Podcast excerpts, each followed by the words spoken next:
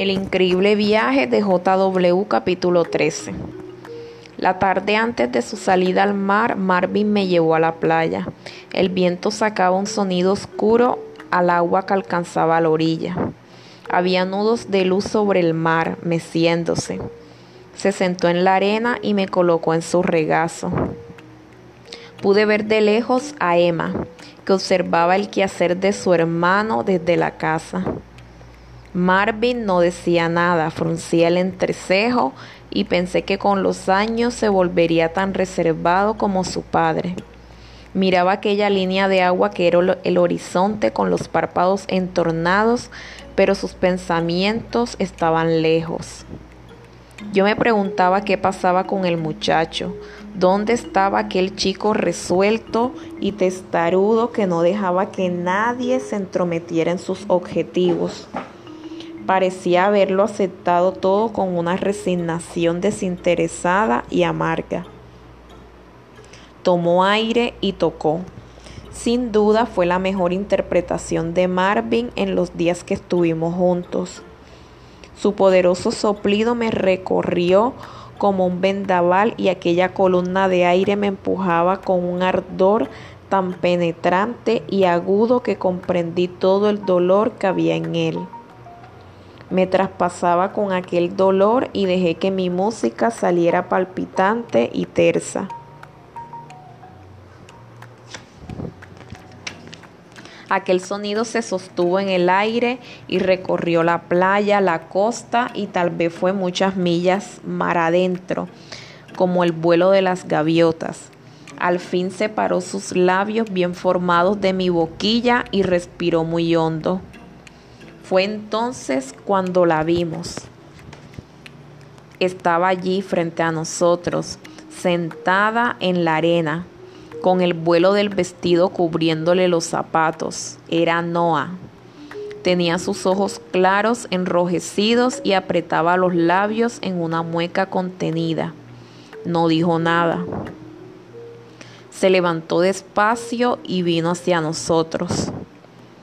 Marvin me dejó con delicadeza sobre la arena y entonces con rubor vi como Noah besaba a Marvin. Aparté la vista de ellos para no incomodarlos sintiendo la arena entrar en alguno de mis huecos. A lo lejos distinguí a Emma. Ella tras observar la escena se retiró. No pude apreciarlo, pero supuse que sonreía y que había sido ella quien llevó a Noah hasta la playa. No sé cuánto tiempo estuve sobre la arena. Empezaban a resultarme fastidiosos aquellos granos que se me colaban por todas partes y el viento frío y salado de la noche. Todo se había vuelto oscuro. Al fin Noah se despidió y pensé con placer en los olores y los ruidos familiares de la casa. Supuse que Marvin me limpiaría y me deleité presagiando el aceite y los paños sedosos. Dentro de la funda no podía ver a dónde nos dirigíamos, pero me di cuenta de que el camino a casa se estaba haciendo demasiado largo. Nos rodeaban ruidos desconocidos y olores intensos a mar y a pescado. Sentí nuevos bamboleos, movimientos bruscos que hacían subir y bajar mis metales como en un vértigo. Al fin todo quedó detenido y escuché los pasos de Marvin alejarse. Inmediatamente un leve movimiento, como un balanceo casi imperceptible, adormeció mi tubo. ¿Dónde estaba? ¿Era posible que Marvin me hubiera abandonado? Lo supe a la mañana siguiente. Marvin me había escondido en el barco pesquero donde se enroló con su padre. Escuché las voces de la tripulación, los hierros, la subida de cajas llenas de carnaza y de los aparejos de pesca, las provisiones. Más voces y al fin el ruido monótono y ronco del motor. El barco se movió. Al rato todo se tambaleaba y sentí un agujero en mi lira, como una acidez que me producía arcadas y todo me daba vueltas. Creo que Marvin también sentía lo mismo que yo porque le escuché vomitar varias veces en los primeros días. Después nos fuimos acostumbrando. Me había escondido en su camarote que era pequeño. Marvin no me sacaba de mi escondite y yo me preguntaba por qué me había llevado ahí. La vida en el barco era dura. Se levantaban a las 4 de la mañana cuando aún todo estaba oscuro para cortar la carnaza, preparar las cordajes, encarnar y lanzar al mar los aparejos. De 8 a 11 de la mañana los pescadores descansaban y eran las únicas horas de tiempo libre, pues luego comenzaban la recogida de los aparejos y la pesca y no paraban hasta la noche. No sé cuántos días estuve encerrada pero al fin una mañana en las horas de descanso, Marvin me sacó. Habían pasado suficientes días para acostumbrarnos al mareo del barco y ya ninguno de los dos sentía esa acidez ni ese movimiento perpetuo de la vista. De nuevo la cabeza de Marvin se asomó al interior de mi funda y yo me alegré tanto de verle como cuando era un niño, aunque ahora Marvin no sonriese. Buenos días, JW. Creíste que te había abandonado en el barco, ¿verdad? Pues aquí estoy. A partir de ahora practicaremos todos los días. Marvin sonrió y su sonrisa fue idéntica a la de su infancia inocente y pícara al mismo tiempo. Me conmoví tanto al verla de nuevo en aquel rostro adolescente que casi lloro como un vulgar acordeón. Entonces el muchacho, bajando la voz, me confesó. No se lo digas a nadie, JW, pero tengo en mi cabeza la fecha y el lugar de la prueba que me consiguió el profesor Van Rode. Pienso escaparme y hacer la audición, así que no puedo perder un día de ensayo. Preparado. Sí, señor, ese era mi Marvin, aquel chico terco y decidido. Pensó en practicar en su camarote, pero era demasiado estrecho y decidió hacerlo en la cubierta. Cuando salimos al exterior, la cara de Harry Ladd fue todo un poema. No dijo nada como era su costumbre, pero yo temí que me arrojara por la borda.